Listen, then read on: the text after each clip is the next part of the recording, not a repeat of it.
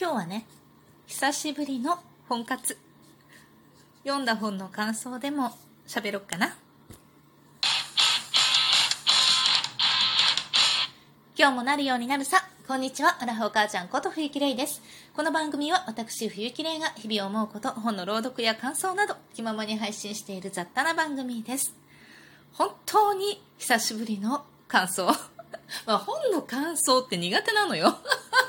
なんかさ、こう、まあ、苦手だけど、やろうと思って始めたのがね、まあ本活 なんだけど、本を読むのはいいの。読むのはいいんだけど、その後にさ、子供の頃ってよく感想文書かされたじゃない？あれが一番苦手。だけどね、まあ読んだらさ、読んだら読んだで、まあ、読みながらいろんなこと思うのよね。で、読み終わった後に全てはもう思い終わったみたいな感じじゃない？なんだけど、ちょっとね、いい話があったのでねこれは4、50代向けなのかなっていう。ちょっと若い人だと、これ読んでも、あんまりこう、ああ、うん、わかるよっていうか、まあ、いい話かもね、みたいな感じで終わっちゃうかもしれないんだけど、多分50代の人とかは、すごく、なんだろう、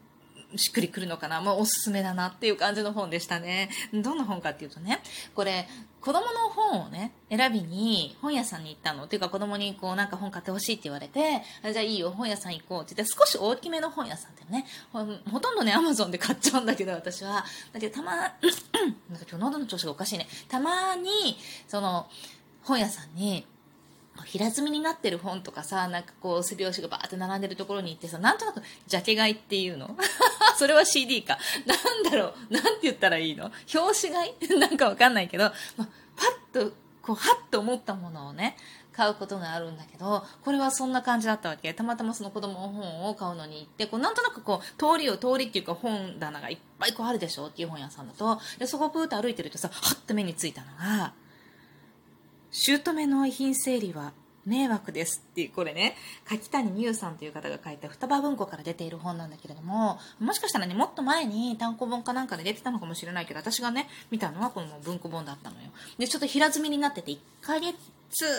くらい前、もうちょっと前かもしれないけど、それぐらい前にね、で、何これ私にやっぱり片付けをしろってこと？って思って、そう、いつかは、こう、遺品整理をね、誰かがするわけじゃない？で、これ読んで、もう大体さ、このタイトル見て想像するのは、もう本当ちゃんと片付けとかないと困るのよ、みたいなね、お嫁さんの愚痴をね、みたいな感じで、あ、そうか、いつかね、これ別のお嫁さんじゃなくても、自分の子供がさ、困るわけじゃない。こんなに物を置かれたらたまんないよねみたいなさ。で、この間もさ、そのお菓子の箱とかをさ、ここで捨てるとかって言ってさ、捨てたけどさ、あんなお菓子の箱とかさ、こう、解体するの大変じゃんとか思ってね。確かにと思って。私はね、すごい恵まれたことにね、親は結構こう、捨てるの大好きなのよ。だから、え、ちょっと待ってっていうぐらい物を捨てられてきたんだけど、だから、なんだろう、あんまりね、ないのよね。実家に行っても、物がそんなに、いや、全くないわけじゃないの。意外にあるんだけれども、でも、なんだろう、溢れてない？で、収納もさ、こう開けるといっぱいじゃないの。全然こう、しっかり、いくらでもまだまだ入るのよね、みたいな感じなんだよね。だけど、ね、だけど、やっぱり、そういう風に生活している人こそ、やっぱ、やろうとするんだよね。就活っていうの、人生のね、終わりのね。で、やっぱりこういろんなものをね、で、うちの母はさ、こう着物をすごい持ってたの。うちの母のお母さんだよね。母方のおばあちゃんが結構そういうのをたくさん持ってて、で、自分でもね、着物をよく縫ってたんだよね。で、反物とか、対象の人だからさ、反物とかさ、結構持ってて、終盤ね、私一緒に亡くなる本当に2年くらい前 3, 3年くらい前だったかなまでは私一緒に生活してたので、まあ、私が居候してたんだけどね高校の時にね。だからなんかよくねミシンでガタガタガタガタ何やってるのおばあちゃんって言うと、大体ね着物を縫ってましたね。言ってたのはその反物をね反物のまま置いてたら誰も使えないけど着物になれば着れるでしょって言ってずっと縫ってたんだけど着物着る機会ってあるかなって私はなんとなく思ってたのね。でもなんかこう綺麗なねたものなんだよね。で、まあ、着物をさ縫ってるところってなかなか見ないじゃん。だから私もたまにこう横についてさ私はもう裁縫全然ダメなんだけど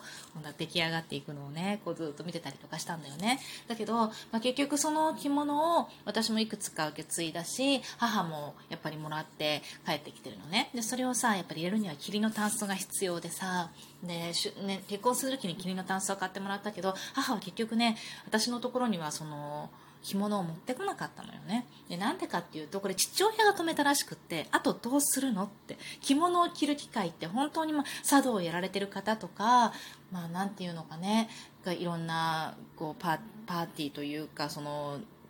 形式ばったような着物を着ていくにふさわしいようなねそういうところに出ていくことがある人は別かもしれないけど、まあ、普通一般的に考えて着物を着るってもうほとんどないんだよ結婚式の時に振袖を着たりとかってしたことはあるけれどももう今だと振袖なんか着れないし やっぱその振袖もあるし子供のねあのお宮参りとかねそういう時は自分の七五三とかにね着せてもらった着物を仕立て直して使ったりとかはした。だけどやっぱり手入れもねなかなか大変でやっぱシミとかも出ちゃったりとかするとあとすっごくお金かかるんだよね。着物って維持する労力とお金がすごいかかる、まあ、それを常に使っている人っていうのは問題ないのかもしれないけどめったにさ普段さこう着物着て歩いててやっぱおかしいじゃん。そうするともう本当に着る機会で無理やり着ないと着る機会がないんだよね。困るでしょっていうのを言われたみたいで母の代で処分するそうです、うん、なんかねそういうのってなんとなくこう胸にチクッとするものってない？なんか物がもったいないとかいうよりも物になんで物を捨てられないか私もずっとこういろいろ片付けをね今やってきてなんで捨てられないかっていうのはやっぱり一番捨てがたいものはそこに思い出が乗っかってるからなんだよね。ここは切り離すべきところなんだっていうのはすっごくわかるんだけど。まあそんなことを喋ってるとね12分だったあっという間なのでね本の感想何も言ってないと思ったでしょ？でもこれが本の感想なわけよ。なんでかっていうとこの姑の遺品整理は迷惑ですってこの話はね最初、まあ、姑の義実家のねお母さんが、まあ、お父さんはとっくに亡くなっててねお母さんが亡くなってそのマンションのお片付けに行く話なのやっぱり。でもういい加減にしてくださいお母さんみたいな感じで。もう物が溢れて溢れて溢れて溢れてしょうがない家だったんだよね。で突然脳梗塞で倒れたお母さんが、まあ、亡くなって片付けをしに行くこのお嫁さん。車でえ車じゃないや電車でね1時間半かかるんだそうです片道。そこにパートをしつつそこをまあ休んだりとか合間を縫って毎日のように片付けに行くんだけれどもまあもうすごい量のゴミ。なんでこんなにたくさんの新聞があるんですか？4年分とかね。もう分かるなって気になってしまう。新聞なんでやめなかったの？みたいな。そんなのとかもう本当にあらゆるもの服とかももう十何年も前に亡くなったお父さんの背広がもう何十着もみたいなのとかねそういうのいっぱいあっても本当にいい加減にしてくださいお母さんとか。言いながらずっとこう片付けをするの途中くじけくじけそうになったり、まあ、業者に頼もうとでもお金がないからできないとかいろんなことを考えながらねやっていくんだけれども結局結果最後はそのマンションのねいろんな方々に手伝ってもらうことで片付けが終わるんですね。でそのなぜ手伝ってもらえたかっていうのはこの生前のお母さんの行いがいろいろ影響しているんだけれども本当に嫌な姑。だったわけ。もうお嫁さんにしてみればね。でねそのお嫁さんにしてみればね。もう本当に嫌な姑と本当に自分を嬉しって生活した素晴らしい母親自分のね。っていうのをずっと比べながら頭の中でもいい加減にしてくださいお母さんと言いながらこうやるんだけれども最終的にはまあ読んでいただきたいなーなんて思うんだけれどもなんか最終的にはねいろいろ考えるんだよね。そのいい加減にしてくれもう本当に勘弁してくれっていうそういうことを言葉を向けられるお母さんと実は何もなかった自分のお母さん。で自分のお母さんは本当に綺麗に後始末をして亡くなってるんだよね。それこそ就活を見事にやってのけましたというお母さんでふと自分の実家をね弟夫婦が売ることになっていくんだけれども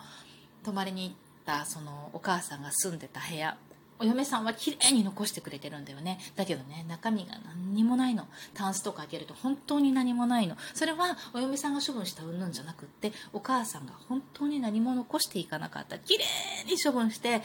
子供たち娘にもそれからお嫁さんにも何も迷惑かけずに行った。ということだったんだけれどもさあそこに残った感情とはいかにという感じでね本当になんか人生の人って死んでから分かるっていうじゃない？自分がどんな人生を送ってきたか？どれだけのこう人に対する思いっていうか人から受ける思いがどんなものであったか？っていうことが本当に死んでから分かる。どんな人も側面だけをやっぱり人は見てるんだよね。いろんな側面があってでも一つの側面だけしかやっぱり見ることができなくって。だから嫁と姑って実はすっごく難しい関係で私も勘弁してくれっていうことはすごいたくさんあって恨んでることもいっぱいあるしもういいわって思ってることもあるけれどもやっぱりスタートも最悪だったしまあ途中も本当に最悪だったし。で自分の親もねやっぱり自分の親だからこそ許せることだなって思うことはやっぱりいっぱいあるんだけれどもこれ違ううちはたまたまねお嫁さんいないけれども違う側面から見たらうちの母はどんな親なんだろうな旦那の親も違う側面から見たらもしかしたら違う見方ができるのかもしれないなって思ってくるとね人との関係って本当に不思議だし本当になんか種多様というか同じ人間が同じ人間ではないんだよね。こうやって見えてるラジオトークで見えてる私の像も多分皆さんの中にいろいろあると思うけれども子供から見えてる私の像や周りのママ友から見えてる私の像や旦那から見えてる私の像や親から見えてる私の像や様々あると思うんだよね。だからどこかではすごく好かれていてどこかではすごく嫌われているかもしれないしっていう。人を嫌いになったり好きになった時はそれでいいと思うのよね。嫌いになった時は別の側面があるっていうことをなんか思い出せるといいなと思った一冊でした。柿谷美優さんの「姑の遺品整理は迷惑です」でした。またね。